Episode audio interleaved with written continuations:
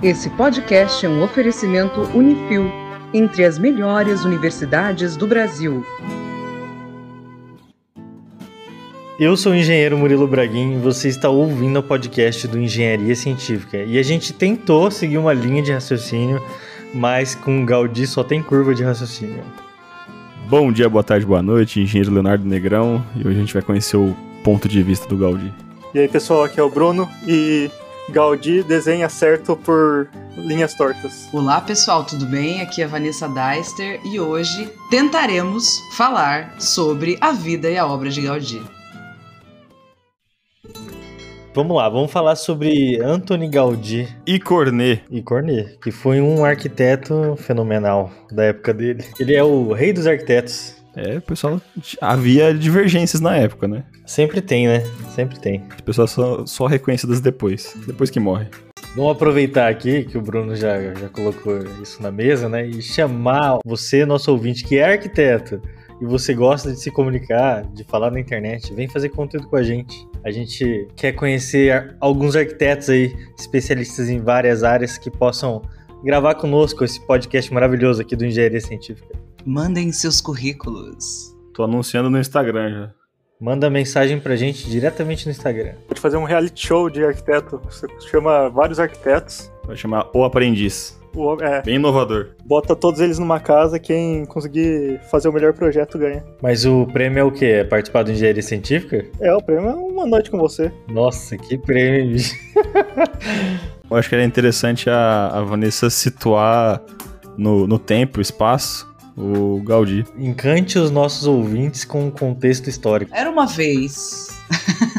o final do século XIX, começo do século XX. E aí, nesse contexto histórico, nós estamos vivendo a- da primeira para a segunda fase da Revolução Industrial. Vamos situar lá. A primeira fase da Revolução Industrial, ela tá entre 1750 e 1850 e é a nossa fase em que nós temos a introdução do carvão, do vapor como fontes energéticas e a substituição do modo de produção doméstico pelo fabril. Aquele bem começo do começo do começo. Substituição das ferramentas pelas máquinas. Enfim, essa seria é, a primeira fase. A segunda fase, que é a que vai, assim, de alguma maneira é, é, dialogar mais com esse contexto do Gaudí, é, é essa fase aí da fabricação do, do motor a combustão, da energia elétrica, de uma automação um pouco maior. É, acho que esse é o primeiro ponto, é saber que o Gaudí viveu numa sociedade em que as coisas é, que a gente chama de moderno, né? Porque as coisas elas acontecem na percepção daquelas pessoas de uma forma muito rápida. Então, as ruas estavam cheias de carroças e daqui a pouco você está convivendo com os carros, né? Você tinha é, uma tecnologia que parecia lenta e de repente isso possibilita que as pessoas tenham tecnologias mais rápidas, de percepção mesmo do tempo e espaço, como o carro e a carroça ou a introdução daqueles é, é, dos trens a vapor. E aí é, você tem uma cidade, que, uma paisagem urbana que de alguma forma ela, ela se modifica e aí o fora se modifica, o dentro também se modifica. Então, o interior das casas, as pessoas que tinham alguma condição, né, essa pequena burguesia, eles queriam também colocar essas novidades para dentro. E aí é, você começa a, a ver uma modificação que é tecnológica e que consequentemente passa a ser é, social e aí vai ser também estética. Então essa parte da arte, ela acompanha essa mudança que é assim total, né? É meio complicado você separar as questões sociais, essas questões que vão aparecer é, nesse momento. E aí é, o Gaudí ele tá é, num lugar que sofre uma influência daquele movimento que a gente pronuncia que é o Art Nouveau, só que é. eu já vi uns memes que eles pintam um vovô, assim, né? Que Art Nouveau é arte nova, né? O pessoal ali na, na passagem de mil. De, do final do século XIX, começo do século XX. Você tem em Paris, né, esse, esse movimento, né, na França, muito forte, e aí ele vai começando a se espalhar pelo resto da Europa de uma maneira bem assim nada homogênea, bem heterogênea. Então você vai ter uma consequência do Art Nouveau na Alemanha, você vai ter é, um, um, outro estilo de Art Nouveau completamente, até mudam o nome, né, para é, estilo moderno. Quando você vai para Inglaterra, lá na, na Áustria vai ter um outro tipo de Art Nouveau. Então assim, é, dava para fazer um podcast de cada tipo de Art Nouveau diferente, né, e a consequência disso na paisagem urbana né, que se tem em cada país. E na Espanha, quando se pensa em Art Nouveau, lembra-se do Gaudí.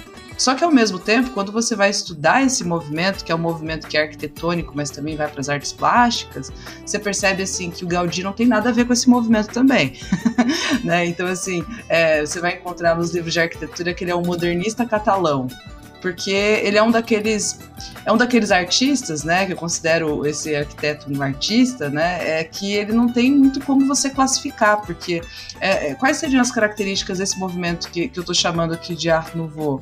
É quando os artistas percebem assim que é, é uma birra com os engenheiros, tá? Inclusive tem nos livros. Treta, treta. Treta, treta. é. Tem nos livros de. É fazer curva, né?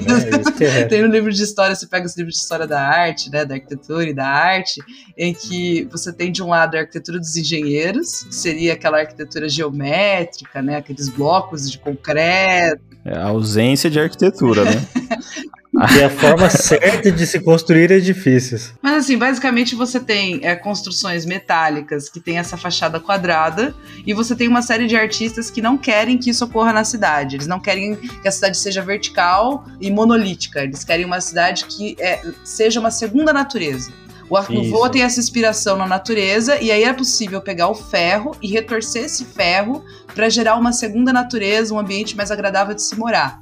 Então, assim, o Art Nouveau não é só um fenômeno do cartaz, do desenho, mas ele é um fenômeno de mobiliário urbano, de paisagem mesmo, né? E ele vai para a arquitetura também.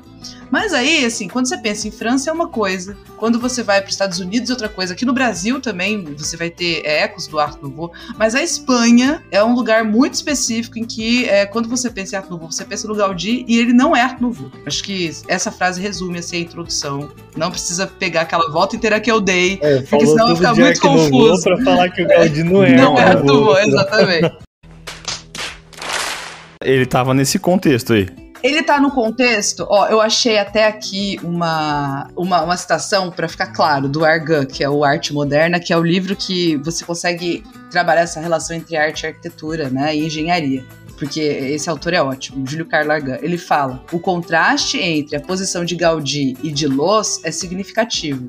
O Adolf Loos ele escreveu um texto, tá, chamado Ornamento e Crime, e ele achava que até tatuagem, enquanto ornamentação, era um crime para o espaço arquitetônico moderno. Ele vai ser assim, um cara da geometria mesmo, né? E aí o Gaudí, ele vai estar tá outro lado, né? É, e aí ele coloca assim, o autor, o contraste reflete um dilema mais grave. Né, o progresso, que é motivo de orgulho da sociedade moderna, é uma ascensão da humanidade para a salvação ou uma louca corrida para a ruína. então, assim, o que seria né, é, essa conversa? Seria assim: os dois, é, os dois movimentos, esse mais geométrico né, e esse um pouco mais rebuscado, mais cheio de ornamentação, eles estão tentando basicamente responder a essa mudança social, política, econômica, né, que vem com a revolução industrial e cada um da sua forma ele vai é, dialogar com essa cidade, né, e de fora para dentro, de dentro para fora. Né? Então, assim, o que acontece com o Gaudí? Por que, que ele é considerado meio esquisito, meio doidão, meio maluco, né? Ele, enfim, ele é pintado como alguém muito excêntrico, que é justamente alguém que está vendo esses movimentos internacionais, né? E que também não quer fazer essa arquitetura aí geométrica. Ele volta-se depois de novo para artesania, para o artesão, e ele também quer buscar nas raízes catalãs é uma resposta para esse progresso, né? E é uma resposta arquitetônica e também artística. Então, assim, é, eu acho que o, o, essencial do contexto é entender: estamos na Revolução Industrial, existem várias respostas artísticas, arquitetônicas, né, para isso. E o Gaudí, ele dá uma resposta tão inovadora que é difícil saber por onde começar a falar dele, né? Ou como contextualizá-lo, porque ele é, como vocês colocaram, sui generis.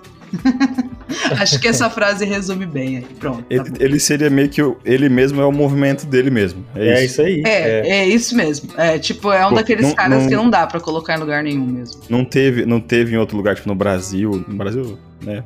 Mas, não assim, teve em outro lugar a não ser Barcelona. É, tipo, só ter. Só, o que ele fazia não tinha nada. Não tinha nenhum paralelo pra poder se, se combater. É diferente, tipo, do, do gótico, que você tinha gótico em tal lugar, né? É, É, que assim, lá, isso, em é. vários E assim, uma coisa interessante é que uma das influências do Gaudí é o estilo gótico, né? Então ele tá olhando para um passado, todo o passado, para buscar inspiração para essa modernidade, né? E ele é moderno, ele é original, a gente vai discutir isso hoje, né? Não só na maneira como ele pensava artisticamente, mas nas soluções que ele tinha práticas, né? Para fazer isso dar certo e não cair na cabeça de alguém. Então, assim, acho que a modernidade do Gaudí, ela passa muito pela engenharia e pela arquitetura, né? A gente lembra dele como escultor, um artista, mas ele era muito técnico. Então, acho que isso é um ponto que, quando a gente olha para outros movimentos que estão acontecendo nesse momento, do Art Nouveau, ou olha lá para Viena, é totalmente diferente das soluções que ele propõe. Então, ele é, e alguém, assim, que teve também encontros muito certos na vida dele. Ele teve mecenas, né? Ele teve algumas pessoas que acreditaram na maluquice que ele estava propondo para a época Financiaram. e financiaram. Acho que isso é essencial. Isso é um pouco também pela revolução industrial, né? Que tinha pessoal que tava ganhando dinheiro ali na, com as Exatamente. indústrias, né? Exatamente. Assim, você tem é, indústria de tecido, você tem alguns ramos, dependendo de onde você está na Europa, que te fazem ganhar muito dinheiro. E aí tem uma coisa nesse momento, assim, de 1886, 88 até 1914, até estourar a Primeira Guerra Mundial, você tem um período que é chamado de Belle Époque. E ela abrange muita coisa, essa época maravilhosa que a gente lembra da França, mas fora da França, cada país, assim, de alguma maneira viveu essa época, de a sensação de que você estava vivendo o progresso. E era uma assim, para uma pequena parcela da sociedade, essas pessoas pensam assim, elas pensavam, eu tinha dinheiro, eu tenho o dinheiro, eu tenho o capital, eu tenho os artistas aqui propondo coisas novas, por que não investir nessas coisas novas? Por que não ter? Era um grupo, era uma elite que queria apostar na arte. Né? Era uma elite que queria apostar nessas ideias assim que eram totalmente é, é como é, é até difícil achar um paralelo hoje, né? É como a gente pensar num Frank Gehry mesmo hoje, que seria assim um O arquiteto. Romero Brito. Não, não. Romero Brito. esse- Romero Brito é reencarnação de Gaudí. Nossa. Eu vou até fechar o microfone e vou deixar vocês pensarem. Reflitão. Porque é uma arte tão singular que Tá. ninguém é capaz de fazer o que ele faz. Daqui 100 anos ele será considerado ainda. Gaudí, ele é essa figura absolutamente singular. Você vai ver uma maquete do Gaudí, você vai ver o que prevalece ali é a lógica da natureza. Nenhum espaço é igual ao outro, nenhuma edificação é igual a outra, não existe nenhum tratado que o Gaudí criou de arquitetura que se considerasse universal. Tanto é que não existe um Gaudí aqui, não existe um Gaudí em outros lugares. O Gaudí de Barcelona, o Gaudí catalão. Então, Gaudí, ele foi esse arquiteto catalão, que além de ser uma cidade do estado de Goiás, também é uma província lá perto de Barcelona, na Espanha. E ele nasceu no dia 25 de junho de 1852. Ele tinha algumas febres reumáticas que faziam com que ele ficasse muito tempo eh, deitado ou sem condições de se locomover por longas distâncias. E daí dizem, né, que ele observava muito a natureza por causa disso. E depois até ele afirmava isso, inspirou ele a criar suas obras depois de adulto. E a família dele é uma família de ferreiros que trabalhavam com construções de caldeiras para vinícolas, numa cidade chamada Tarragona, que é uma cidade portuária lá da Espanha. É, vendo, né, a família dele da forma aquelas caldeiras, ele conseguiu ter uma visão tridimensional melhor. Ele conseguia enxergar a geometria de uma maneira diferente, já que a caldeira tinha que ser circular, né? E tinha aquela forma espiralada quando ela estava sendo criada. Se nós pensarmos assim que ele está inserido num contexto em que você tem uma espécie de rixa entre as linhas retas e as linhas curvas, ele está no lugar certo, né, com as influências certas, propondo algo que é o que as pessoas esperam naquele momento, as tais das linhas curvas, né? O Art Nouveau, essencialmente, é, é uma das principais características é romper com essa, com essa angulosidade. E tem uma outra coisa interessante também, é que onde está a linha reta na natureza, né? A linha do horizonte, ela não é uma linha reta. Então, assim, você fugir da linha reta meio que faz parte do observar esse caos organizado que é a natureza. A experiência de selva é uma experiência única nesse sentido. Você, é, no primeiro momento, se sente oprimido, depois você vai descobrindo que existem formas, né, e meandros. Eu imagino que o Gaudí, durante muito tempo, ele, ele, ele observou isso, né, e tentou trazer isso para uma linguagem arquitetônica, o desenho, e, e, aí ele também fazia muita maquete, né, ele preferia é, partir para o tridimensional para depois ir para o desenho. Ele, ele invertia muito o processo criativo dele. Né? Eu acho que tem a ver com a observação, que eu acho que é muito importante, e tem também a ver com essa influência da infância, mas falar que a linha dele não está relacionada a esse momento específico da história, né, em que todo mundo está buscando essa linha curva também, é, eu acho que é um pouco de tudo. As obras dele são claramente inspiradas em coisas da natureza, né? Tanto que ele dava forma para os pilares no formato de uma árvore, cascatas em formato de lagarto. E ele né? usava o, o arco catenário, que é a fórmula mais encontrada na natureza, né? Isso que você falou, Vanessa, ele falava que na natureza não se encontram formas retas. Por isso que a arquitetura também não deveria ser. Só na Terra plana, só. Verdade. Vamos levar em consideração que ele tinha uma visão de mundo também bem específica. Ele valoriza essa artesania, esse trabalho que é ainda um trabalho pré-revolução industrial, né? De pegar, de observar e de fazer passo a passo. E ao mesmo tempo ele está tentando trazer isso para um lugar em que você tem a, a, mecânica, né? As fábricas produzindo. Então, acho que é um pouco assim, de uma visão muito pessoal, de valorizar o que o homem faz, o que a máquina não consegue fazer. E, e que tem a ver com o, o, próprio movimento Art Nouveau na essência dele, né? De que é, a, a gente precisa construir uma segunda natureza que não seja opressora né? Que não seja vertical, que não seja opressora, que não seja a famosa selva de pedra, seja uma coisa mais orgânica, né? Então acho que tudo isso vai ao encontro dessa estética própria, né? Mas que é, é, é, que fique claro que também tem uma relação com essa vida dele, né? Com as influências individuais dele. Teve, eu acho que uma das construções dele que, que foi recusado, né? Que ele construiu e o cara falou não, não quero isso não. Ele não, não foi aceito. Porque oh. era. Acho que foi uma das primeiras casas, não sei qual casa que era. Era uma dessas primeiras dele. Casa Milá, Batlô, não sei, é uma dessas aí. Ou alguma outra. Mas o, a pessoa que encomendou, ela falou: Não, não gostei. Não era isso aí que eu queria, não.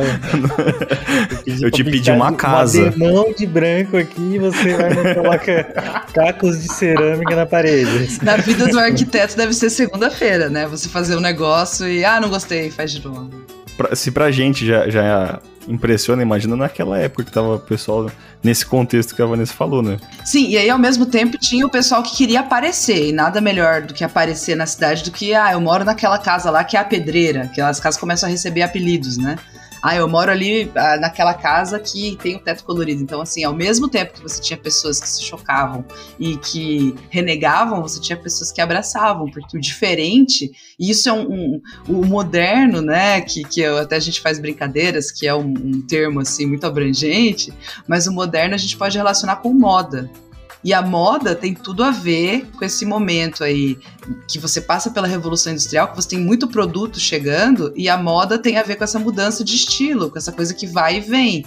Então, é, é, se está na moda agora fazer coisas assim excêntricas e diferentes, eu tenho dinheiro, eu quero mostrar que eu tenho dinheiro porque eu estou nesse modismo, né? Então você tem um novo mercado. Vamos, vamos dizer que o, o Gaudí ele conseguiu atingir um nicho muito específico do mercado. Porque ele tinha pessoas que pagavam para ele fazer aquilo e pagavam uma grana muito alta. Né? Então, assim, tinham pessoas dispostas, sim, excêntricas o suficiente para uma casa batlô. O principal patrocinador dele era o Eusébio Guill. É, aí que tá. Quem que é o Zé Biguel? Vamos colocar, já que tá falando de patrocinador, né? Alô, patrocinadores! Tudo bem com vocês?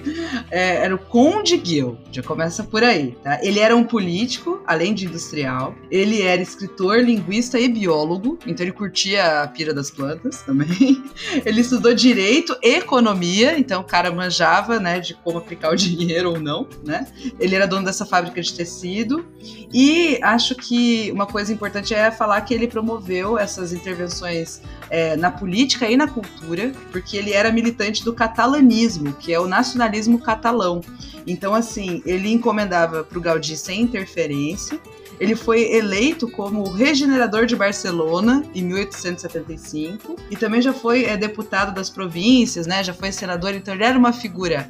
Ele era rico, ele tinha um, um bom domínio da retórica, ele era erudito e ele era muito influente politicamente. Então assim, ele tinha um combo de mecenas que é difícil algum outro ser tão grande quanto ele nesse sentido. Então ele não também, como ele não interferia nos trabalhos do, do, do Gaudí, ele tinha essa, essa possibilidade de, inclusive, ajudar a fazer o marketing. Não, não, vai dar certo, o que ele faz é legal, né? Ele, ele tinha muita influência. E à noite ele se vestia de preto e saía caçando bandidos.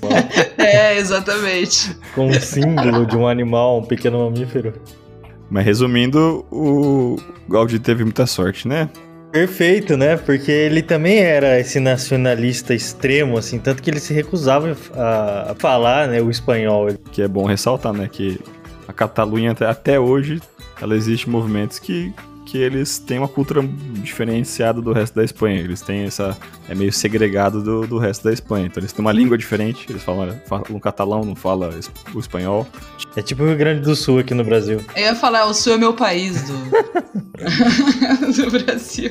Em 1873, ele começou com os estudos de arquitetura na Faculdade de Belas Artes, posteriormente conhecido como Faculdade de Arquitetura da Universidade de Barcelona. E ele não teve sucesso em sua primeira tentativa de entrar para a faculdade. Ele deveria ser aprovado em três exames: o francês, desenhos com figuras geométricas e desenhos de edifícios com aquarela. E em um deles ele foi reprovado. Vocês sabem qual foi?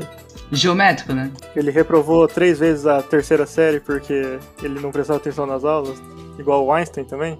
Surpreendentemente, ele foi reprovado em desenhos de edifícios com aquarela. Nossa! Nossa. Não sabia disso. Aí, o Bruno disse que ele foi reprovado, foi mesmo. É igual, Igual o o... Einstein. Einstein. Ah, e tem uma coisa também que eu quero esclarecer aos ouvintes, engenheiros, né? Não sei, o pessoal de arquitetura deve saber disso, mas, é, bom, a, a faculdade, quando a gente pensa assim, ah, hoje existe uma faculdade de design de interiores, ou curso técnico disso, existe pessoal das artes plásticas, existe, existe pessoal da arquitetura. Naquela época não tinha essa separação, era meio que uma coisa só. É o pessoal que ia para a escultura, para o desenho, para pintura, para pintura sobre tela. Existia uma formação meio que comum, né? Era um pouco diferente a constituição desse curso. Então era assim importante que o arquiteto soubesse se expressar, por exemplo, é, é, no desenho, porque eles não tinham um computador para fazer aquilo, né? E o que é mais incrível é imaginar que o, o, Gaudí fez tudo isso sem ter cálculos digitais ali. Foi tudo na mão, foi tudo na experimentação e depois colocando a mão na massa lá na, no canteiro de obras, né? Literalmente. Ele não tem desenho nenhum, tem alguns croquis aí, esboços. E se vira aí, sabe? Na obra. Mas ele acompanhava de perto. E ele gostava Realmente. do improviso, né? Ele, É, ele de- fazia acontecer durante a construção. Falava assim, eu acho que dá pra mexer aqui no negocinho aqui rapidinho. Só ver o negócio aqui, deixar um pouquinho mais curvo. Tá. É, porque assim, quando você tá propondo um negócio inovador que você não tem. Imagina, tudo bem que na época fazia parte da época o, o arquiteto barra artista pensar do detalhe do chão, da pedrinha do chão, o papel de parede que vai pra parede, dialogando com o pilar e toda a estrutura do teto, sei lá. Isso fazia parte do- desse movimento que a gente chama de arte nouveau internacional aí. Então o Gaudí tá olhando isso, tá pensando, bom, eu tenho que pensar em todos os detalhes sim, eu tenho que fazer o esboço prévio, mas eu tenho que explicar como é que o cara dentro da indústria vai forjar aquilo para mim, como que vai ser esse transporte, como que eu vou colocar isso e não derrubar o teto. Então assim, e isso vai ser É, como se Na hora. em pé. é, como manter em pé, e isso vai ser na hora, porque não tinha como você prever, porque é algo que não existia, né? É diferente de tudo que estava proposto até então. Então esse caráter experimental também é essencial para entender o Gaudí. Ele é alguém que tá brincando com um castelo de cartas em alguns momentos ali e, e, e tá fazendo com a, com a equipe dele, né, também comprando essa uma coisa meio maluca mesmo de experimentação. E é literalmente um castelo de cartas, porque as formas que ele dava, apesar de serem curvilíneas, de, de terem esse formato mais orgânico, elas meio que se equilibravam. Ó, o Parque Guel, é esse, é esse o nome? Guel. É, Guel, Guel? Guel. Então, o Parque Guel, as colunas são inspiradas no movimento helicoidal da estrutura de uma árvore. E a soma dessas colunas se inclinando, né, parede contra parede, elas remetiam as ondas do mar e elas se equilibravam entre si. Ele falava que ficava com somatórios de forças iguais, que é o que é a premissa da engenharia. O que ele está propondo é o que as outras pessoas contemporâneas a eles também estão propondo e eles estão tipo tendo esse intercâmbio, essa conversa para entender o que, que funciona, o que não funciona, e é tudo meio que na prática ao mesmo tempo. Existiam maneiras de se pensar arquitetura, né, engenharia, mas existia a maneira Gaudí de se resolver os problemas do canteiro de obras. Devia ser um caos trabalhar com essa pessoa. Eu, eu imagino que devia ser bem difícil. Eu tenho curiosidade de saber como é que ele fazia curvas, tipo, na, na janela, nos negocinhos, porque... É, ele fazia um espiral no teto. Aí eu pergunto, como? então, mas fala aqui, ó, que enquanto, enquanto ele estudava arquitetura, ele desempenhou várias outras atividades.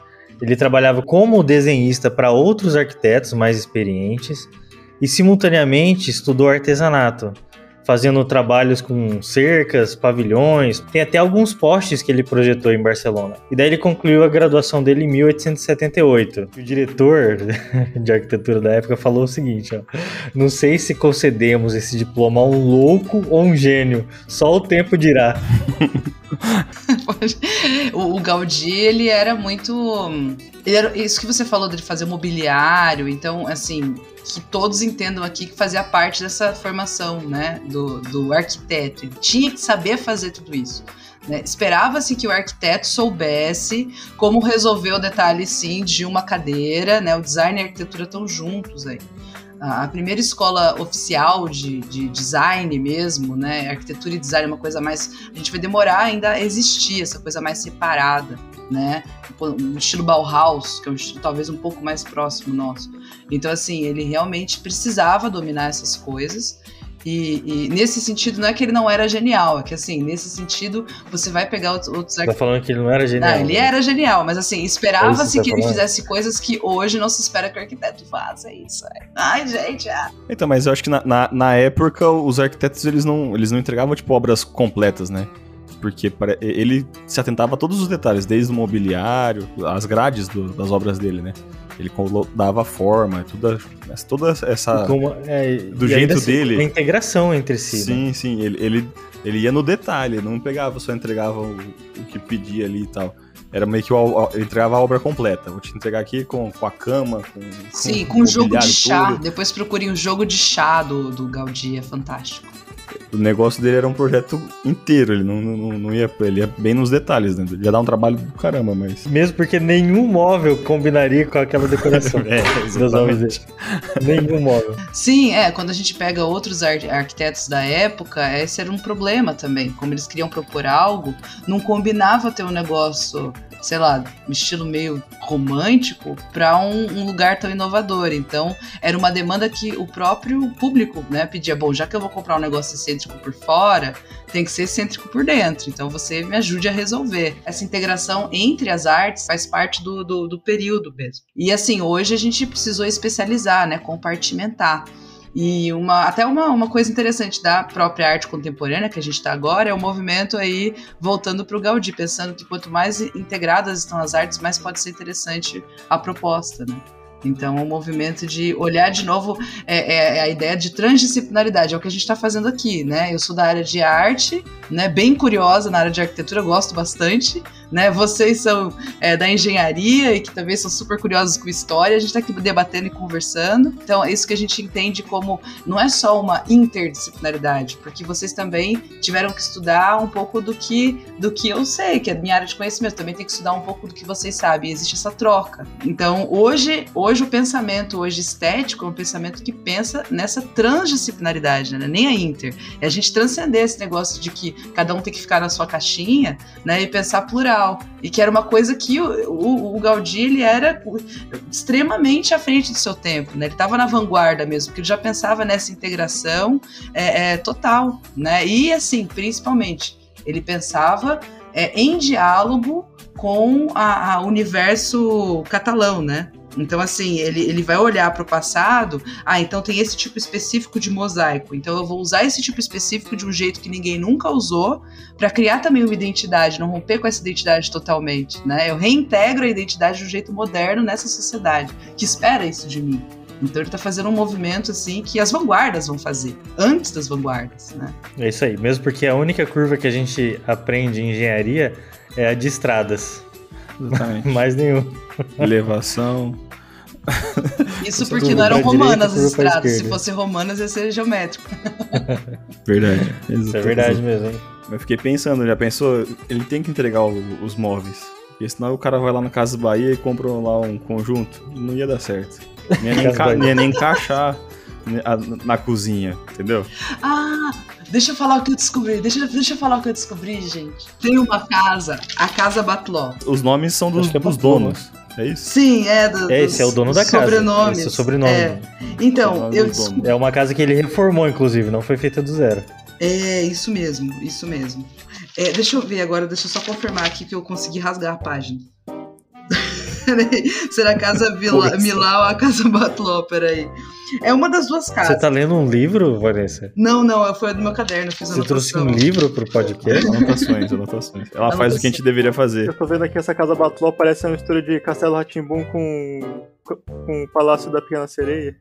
Exatamente, exatamente. É, o Castelo Ratimbu ele é estilo Art Nouveau e é inspirado parcialmente no Gaudí também, né? Porque o Art Nouveau como um todo. E eu não achei o negócio que eu queria achar, que droga. Tá, enfim, tem uma casa do Gaudí, que eu já vou confirmar qual que é, que tem uma pessoa que mora até hoje nela.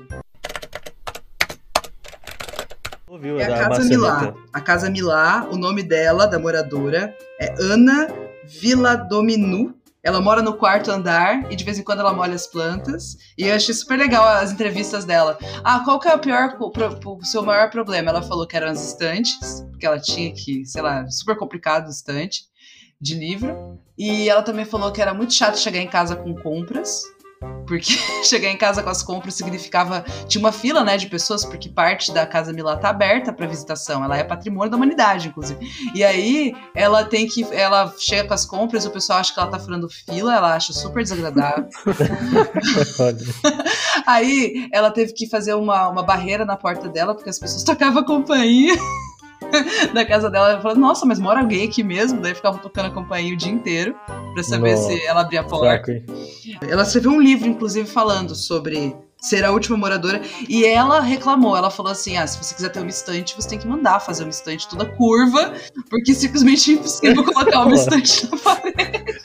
É, então, na, verdade, eu acho que era mais por necessidade ele ter que entregar a obra com mobiliário. Porque ele não, ninguém ia achar lá na, na um- alguma coisa que se, que se encaixava. E o duro é que nem tinha, né? Umas, era uma coisa bem complicada. Móveis planejados, inclusive, o Art Nouveau, enquanto movimento internacional, e a gente pensar o Gaudí, esses arquitetos contemporâneos ao Gaudí, são os primeiros que começam a justamente pensar na ideia de móvel planejado mesmo. Essa ideia de, assim, de uma máquina de morar, que você abre, tudo se encaixa bonitinho, isso não existia antes, né? Isso é uma coisa da modernidade mesmo. Quando você começa a fabricar em série, e aí é por isso que o geométrico é mais fácil. Você começa a fabricar em série, e aí você coloca coisas que se encaixam em ângulos de 90 graus, né? Porque imagina fabricar Caixinhas, em. né? É, caixinhas, que é o que a gente tem até hoje. Fogãozinho, geladeirinha quadrada, tudo quadrado, né? Tudo quadrado. Sim, né? Tetris, né?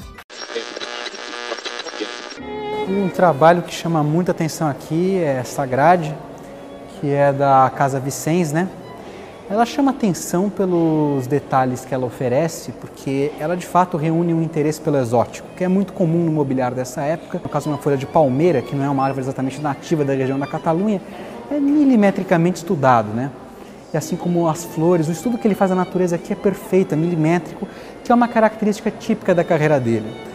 E ele pega uma peça decorativa, mas com um tratamento totalmente diferente daqueles. Então mostra como que o Gaudí foi um diferencial em relação ao que havia antes. Uma coisa que eu, que eu ouvi o pessoal comentando, não sei se é, se é, é realidade, mas ele traz um pouco da questão da ergonomia, que não, não, não era muito pensado na, na, para fazer as coisas. Tanto Sim. que o Murilo tem um exemplo bom, né, Murilo? Agora eu não lembro O qual banco- obra foi. o banco- Foi de uma O praça. É, o- banco. é o Parque Güell. Do Parque Guel, é. Ah, é isso mesmo. Então, para dar uma forma mais anatômica Mas é ergonômica, para né? seus bancos, Pra abraçar a pessoa. é, ele convidava a equipe dele de obra a sentar ali no, no concreto enquanto fresco. É, e sentar com seus traseiros nus. para que, que o banco tomasse aquela forma natural do ser humano. Nadegal. É, e dessa forma ficasse mais confortável para quem fosse sentar depois. Não, não. Ele tem toda a razão. Sim, essa questão da, da ergonomia, ela é, é- Pensar a maçaneta da, for- da porta, um formato agradável para você pegar a maçaneta, Sim. que é o avesso da mão. É, tem, existe. Eu vi isso aí também. Ah, a Casa Milá tem uma coisa interessantíssima, que é a pedreira. Que é uma casa, é uma das primeiras que, é, na, na Espanha, inclusive, ela vai ter elevador, ela vai ter água encanada e 16 vagas de garagem no subsolo. Que era algo, assim, extremamente inovador pra época. É, pra Fiquei época... curioso agora, como é que é esse elevador da Casa Milá? Alô, Atlas Schindler. Ó o jabá aqui, ó o jabá. Será que é o elevador Atlas? Será que era o elevador Atlas? E aí tem uma coisa também interessante da época, porque o, o andar mais nobre eram os andares mais baixos. Era tipo o primeiro andar. Porque justamente não tinha elevador, né? Então, assim, se você. Quem morava mais alto tinha que andar mais de escada. Então, os mais ricos moravam embaixo. E aí, é, justamente esses donos, eles pegaram o andar principal, que era o andar mais baixo ali, e alugaram os outros apartamentos, que daí eles tinham 20 apartamentos para viver de renda ali. E isso é bem comum, né? Depois que o elevador surge como essa comodidade fantástica, é que você vai ter as pessoas mais ricas morando no alto. Porque durante muito tempo você tinha o pessoal que encomendava essas casas preferindo morar no, no térreo, né? Ou no, no primeiro andar. No andar mais nobre. O elevador veio depois, por acaso? então, eu não sei dizer, mas é, se tava no, previsto no projeto, né? Que é uma casa que tem elevador, não sei qual que é. Eu- eu- isso me chamou a atenção e eu li vi em, em alguns, em algumas reportagens falando que a inovação da casa Milá seria o elevador, mas eu não achei imagem desse elevador. Não sei dizer se foi colocado depois. Isso aí a gente deixa pros ouvintes. Isso é graças à Revolução Industrial. Eu tava rolando. Não, mas é que assim, pra época, se você for pegar o ano de construção, vou até ver aqui, era uma coisa realmente. Não, não tinha. Ó, essas obras foram a partir de 1902. 1902. Quando que é considerado o primeiro elevador mesmo, oficial? Deve ser por aí. Do, do Otis, que é o inventor. Um dos inventores do elevador. Tá, foi o do Palácio de Versalhes, óbvio, porque é pra ver a amante, né? Foi esse o primeiro que era uma cadeira que era levantada pro, pro, pro Não, ver a amante no andar. Esse foi o primeiro elevador, mas não é esse que eu quero, peraí. Não, esse que é o primeiro elevador. 1853. 53. É. O empresário americano Ellis Otis inventou o primeiro elevador de passageiros. Muito lentos. Para alcançar o oitavo andar, levava em média dois minutos. Nossa, imagina que papo de elevador. Pula Esse dois é muito- minutos. Haja música, né? Devia ter um jornalzinho dentro do elevador, né? Não, primeiro que tinha uma pessoa dentro do elevador, né? Que ficava mexendo Nossa, e. esse, esse deve ser um dos piores trabalhos do mundo, porque as pessoas invadem o seu espaço pessoal tempo inteiro. Não, mas o cara tá lá pra fazer companhia pra quem tá subindo. É tipo o taxista que tem que conversar com o passageiro durante a corrida toda. Oh, e, era um, hoje. e era um trabalho. Como é que é o nome da pessoa que ficava dentro do elevador? Assessorista. As- Isso, é, isso. Ascensorista, é. Então, assim, faz sentido ter esse elevador, pelo que a gente viu nas questões históricas, mas era uma novidade. Vocês terem ideia, eu tô vendo aqui um dado que os primeiros elevadores no Brasil começaram a ser fabricados só em 1918. então, assim, era uma coisa que era realmente tecnologia de ponta, a gente tava pensando nisso. Mas deve ser igual aquele, muitos edifícios da Europa que não tinham elevadores, mas que tinham um fosso central de escada grande o suficiente para caber um. Aí depois eles colocaram, assim. Aí ficava aquela escada igual do Big Bang Theory lá. Que... As obras do Gaudí são bons, bons nomes pra edifício. Tem o Parque Guiel, Casa Milá. É, tem o Parque Kiel também. Porque é. aqui em Londrina tem um edifício que tem várias coisas de Gaudí. Inclusive aquele lagartinho dele lá. Né? É o Parque Guiel, né? É o Parque Guiel. Inclusive eu tô entendendo agora por que, que ele é maluco daquele jeito. Ele realmente é. A área comum desse edifício que existe aqui em Londrina tem algumas coisas que remetem a Gaudí. Bem E ficou bom. E, e- não, mas ficou bom, viu? Falar a verdade. Ficou, eu não conheço, eu vi de, de passar na frente só, então. Se você Eu olhei e colocar a negócio de imagem uma do vidro, lado da assim. outra, vai ficar ruim. Mas se você for lá ver, vai ficar bom. Tipo assim, eu vi um negócio de vidro geométrico, Não, eu mas- pensei, nossa, o Gaudí se. Enfim. Mas tem, tem, uma, tem uma escada meio curva ali pra. Tem escada curva, tem a lagartixa. Tem lagartixa. Tem lagartixa. é, tem umas coisinhas. O pessoal tentou ali, né? Tem uns Podia ter feito a janela meio curvada. Lagartixa, também. viu? O que, o que eu, eu, eu tô aprendendo sobre Gaudí agora. O que eu entendi é que tem que ter mosaico, tem que ter coisa curva e lagartixa. E ferros retorcidos também. é, tem um, tem um guarda-corpo todo curvo.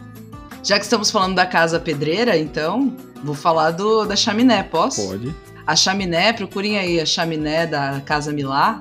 Elas são, primeiro que ela tem, todas, todas têm cara tipo de sentinelas, que são as mesmas sentinelas que você vê em alguns detalhes da, da Igreja da Sagrada Família.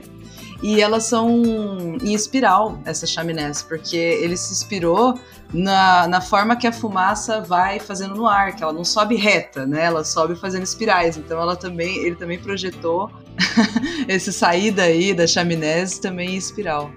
Ele também tinha umas pira muito louca, né? Mas fazia sentido algumas coisas que ele fazia dessas aberturas, porque realmente acompanhavam o vento, refrescavam tudo, assim. Isso que você falou é muito importante, viu, Murilo? Porque assim, o Gaudí, ele tem essa ideia de que o belo só é belo, né, a partir do momento que tem uma função. Então a ideia de que a forma segue a função no Gaudí é adaptado para que é bonito, mas também só vai ser bonito se for funcional. Então tudo que ele coloca, apesar de ter ornamento, que era a grande crítica dele, tinha uma razão sim funcional por trás, não era só a, a decoração pela decoração, segundo o Gaudí. É, por exemplo, a casa Batlu, que a gente já falou aqui, que parece uma casa de contos de fadas, né? Parte interna são feitas com mosaicos de cerâmica. E daí ele falou que fez dessa forma para aproveitar o máximo da iluminação natural. Gente, eu tô pensando, tá ficando bem louco pra editar, né? Tá, nossa, Já tá seguindo lógica. Não, a edição desse podcast segue os contornos de Gaudí, que é uma loucura, assim. Mas. Episódios históricos tendem a ser dessa forma. Tendem mesmo, é verdade. A gente, eu juro que eu sou didática nas minhas aulas, mas no podcast fica complicado. Por favor, continue me contratando. Não, não se baseiem nisso aqui. Né? Exatamente. É. Emprego, alô, né? Quando ele assume o projeto da Sagrada Família, que é um projeto que já existia, ele vai assumir e modificar totalmente o projeto original. E aí Barcelona está crescendo e ele tinha uma dimensão muito mais libertária.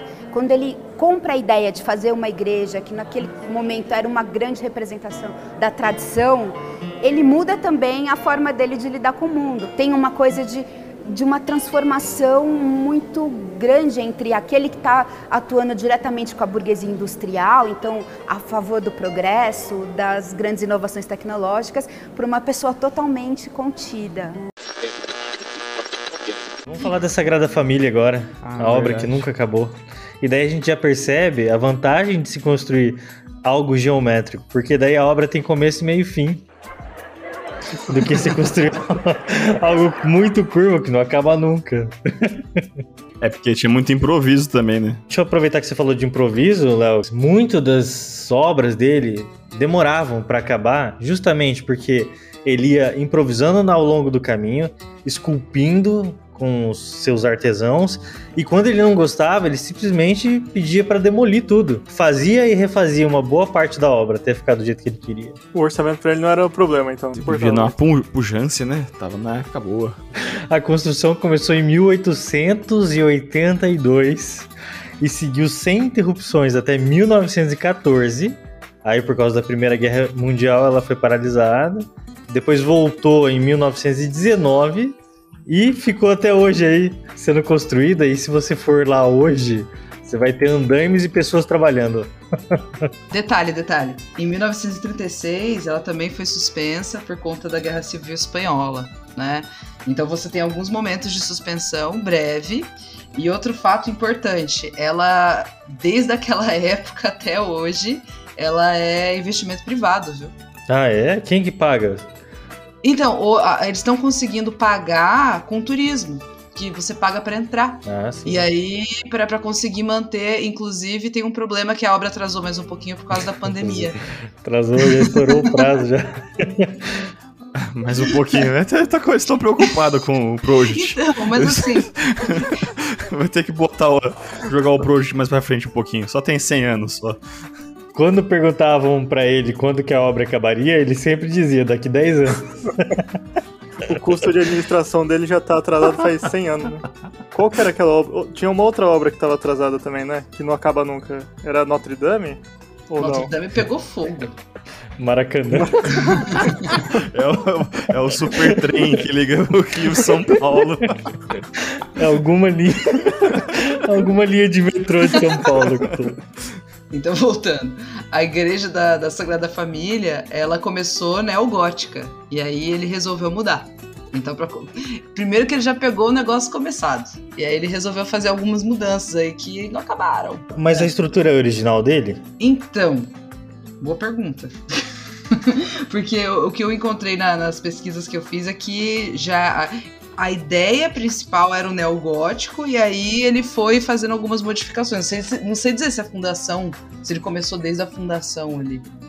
Ou se ele já pegou um negócio meio feito. Eu acho que ele já pegou um negócio meio, meio começado, viu? E ele foi Porque não impro- tinha aquela história de que as igrejas, muitas delas, começavam menores e depois iam ampliando com o tempo? Lembra, a gente falou disso em algum podcast anterior aí. Olha, Acho que foi no primeiro podcast que você tava com a gente, Vanessa, do Renascimento. É porque eu tava falando da Basílica de São Pedro. A Basílica de São Pedro é tipo a Basílica de São Pedro. Tipo, lá dentro deve caber umas 68 mil pessoas. Era um projeto ridiculamente maior do que o, o Bramante podia imaginar, né? É, é, ela aumentou mesmo. Agora, isso, na verdade, o que era comum, sempre foi muito comum, mas isso lá é, é antes, era da Idade Média, vai. Que eles demoravam tanto a construir, começavam num estilo, terminavam no outro. Ah, Agora, a gente tá chegando aqui na, na- no moderno, não é pra demorar tanto. Então, assim, eu encontrei em alguns lugares que essa igreja já tava meio começada quando ele pegou. Em outros eu não encontrei essa afirmação, então eu não sei dizer com total. Pode ser que já tava começado, porque esse tem quantos anos? Cento e... Então, a ideia era, era inaugurar no centenário da morte do Gaudí. Então, tipo, é, Ele morreu em 1926. É por isso 2026. Mas ele fez um maquete dessa, desse negócio aí também, né? vários desenhos, né? E algumas maquetes. Que uma maquete pegou fogo, né?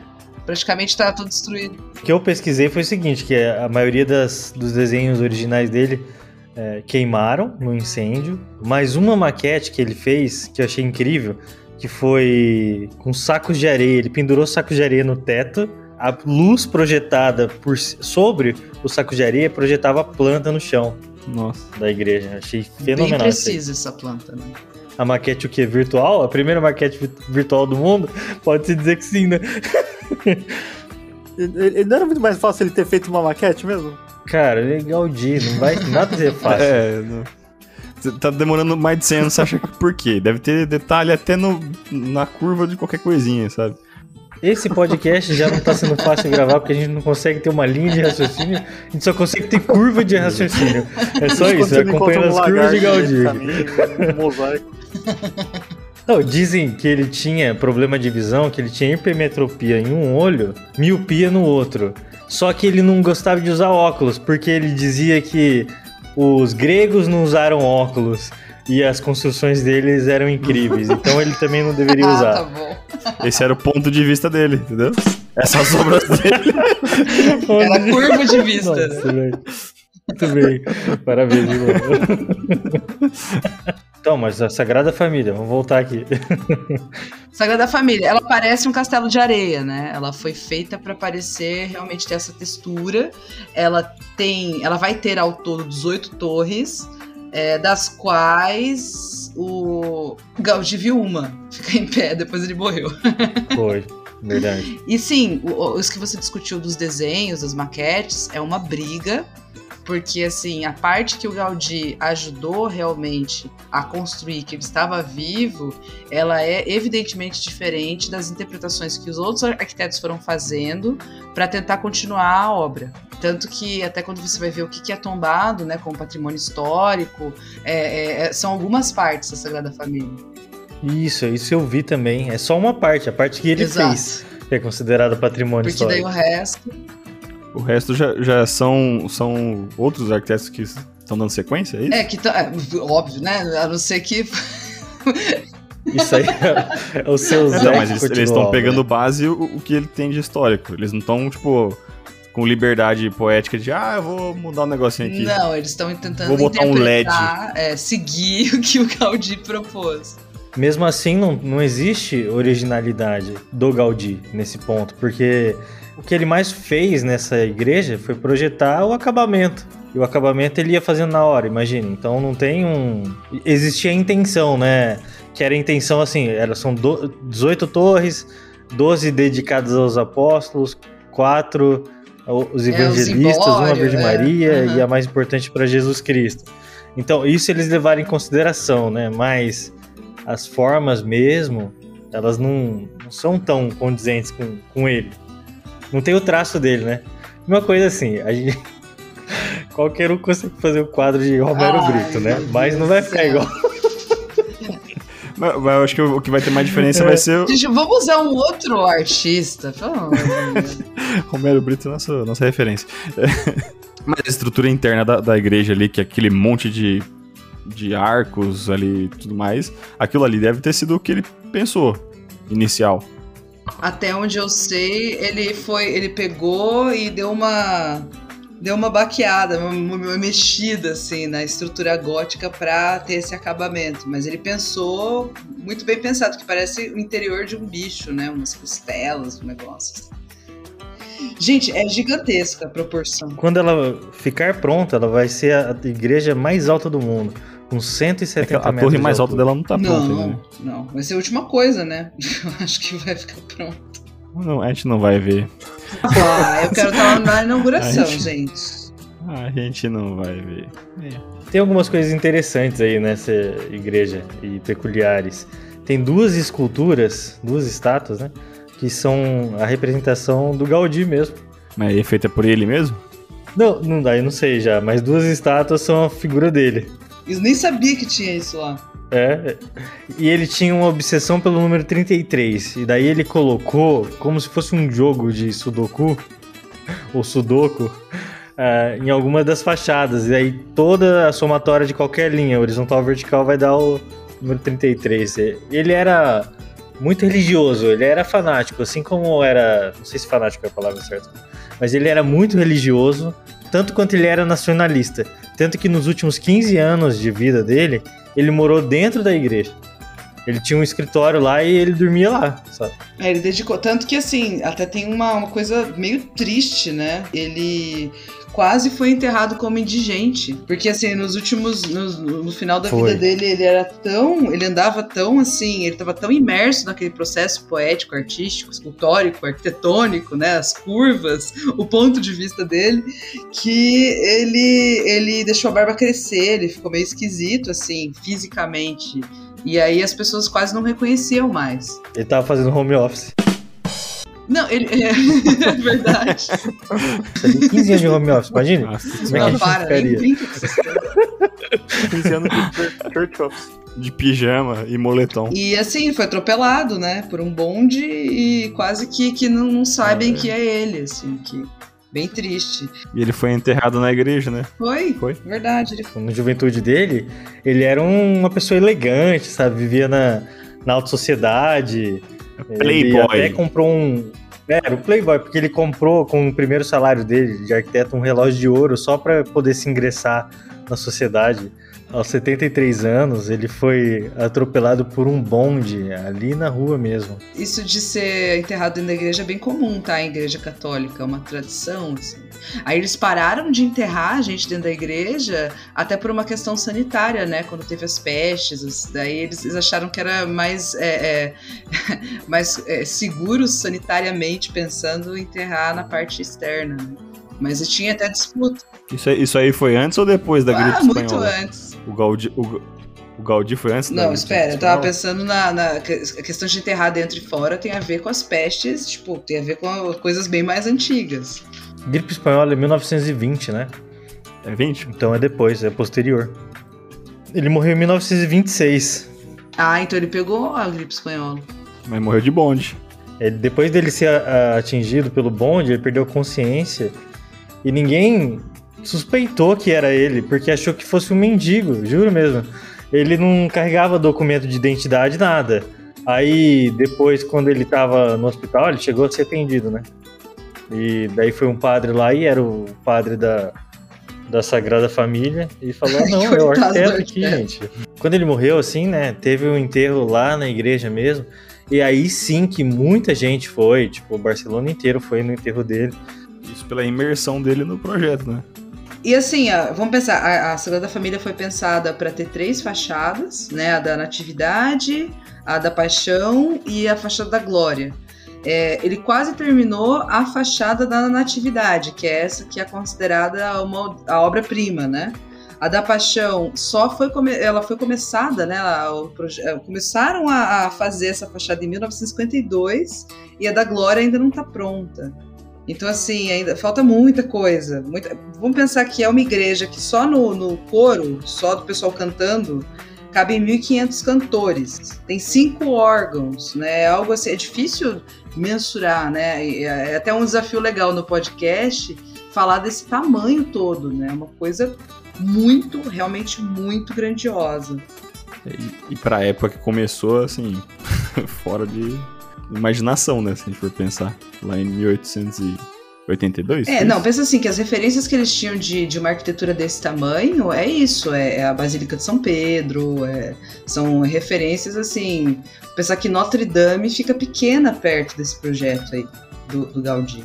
E era uma grande referência na Europa, né? A igreja de Notre Dame, nossa igreja gótica, né? Que fica em Paris. E ele, assim, inspirava tudo em, rito litúrgico, hino de louvor. É, ele era assim bem ele tem uma iconografia própria assim ele era bem simbólico né ele, ele criava e ele tinha um grupo é, que trabalhava com ele de artesãos mesmo que ele gostava de conversar e acompanhar de perto a execução de cada um desses detalhes é, é para que, que realmente passasse essa relação aí de, de fé, né, de, de, de louvor. Era uma maneira dele de, de encarar a religião, a oração dele era fazer, projetar, acompanhar esse processo. Era uma coisa religiosa mesmo. Acho que o, o termo é fervoroso, né? Era uma coisa. A sociedade espanhola ela é muito religiosa e ele tinha essa essa coisa assim muito forte também com ele. Tem um dos pilares dessa igreja que ele chama de Árvore da Vida. Aí você pode encontrar ali a escultura de dois anjinhos, um carregando um pão e o outro um vinho. Foi ele mesmo que moldou aqueles anjos. Sim, porque ele ele estava acompanhando de perto, né? Ele queria ter a sua mão ali. Ah, eu descobri o nome, abóboda catalã ou abóbada tabicada, tabicada ou tabicara, deixa eu é o nome da abóbada que é usada em vários trabalhos do Gaudí. Antes de você encerrar, Murilo, eu vou contar uma, uma coisa aqui. Quando você chamou para fazer o podcast de Gaudí, eu pensei, ah, aquele cara lá dos, dos quadros do relógio derretendo, né? Não. Acho que eu sei alguma coisa sobre ele. Beleza, não tem problema. Aí eu fui pesquisar e falei, ué, mas não é esse cara. Porque ele é o Dali. É, não, tudo bem. O, o, o, o Salvador Dali também é espanhol, né? Não é espanhol? Acho que ele é espanhol. Ele é espanhol, é, é. espanhol. Aí eu fiquei com um pouco de vergonha e tentei arrumar uma desculpa pra você não me chamar mais. Tentou arrumar um Big Brother pra assistir, né? É, aí eu tô quietinho aqui, só ouvindo, só aprendendo. A gente tá aqui no Engenharia Científica de portas abertas para todo mundo que quiser falar com a gente, para todos os empresários que estão ouvindo. Se quiser entrar em contato com a gente agora, manda mensagem no nosso Instagram, no nosso WhatsApp, vai no nosso site, tem lá os nossos contatos. Fala com a gente, vamos movimentar esse mercado de uma maneira diferente. Vamos transformar o jeito que a gente leva a informação que sai da sua empresa, ou da sua pesquisa, ou da sua universidade para as outras pessoas. E falar que você existe, falar que você está aí no mercado, que quer conquistar o seu espaço. Né? Exatamente, aparecer, né? Aquela famosa frase, né? Quem não é visto não é lembrado. Ah, tem uma coisa interessante do Gaudí que eu tô olhando aqui. Primeiro, ele nunca se casou. Acho que quando a gente pensa em biografia dele, né, ele, ele viveu mesmo para a obra a ponto de não ter tempo de se dedicar a uma esposa, uma companheira. Isso é bem forte, né? e ele tem sete obras, né, como patrimônio histórico da Unesco, que é bastante coisa também. E aparentemente é, estão requisitando desde 1922 um processo de beatificação para ele se transformar em santo, devido à paixão, à questão religiosa dele. Ah, tá. Só uma coisa, um, um, detalhe. Esses mosaicos têm um nome específico na arte catalã que é trecandis. Senão o pessoal aí das artes vai querer me arrebentar. Como que a professora de arte não lembrou do nome? It ends here.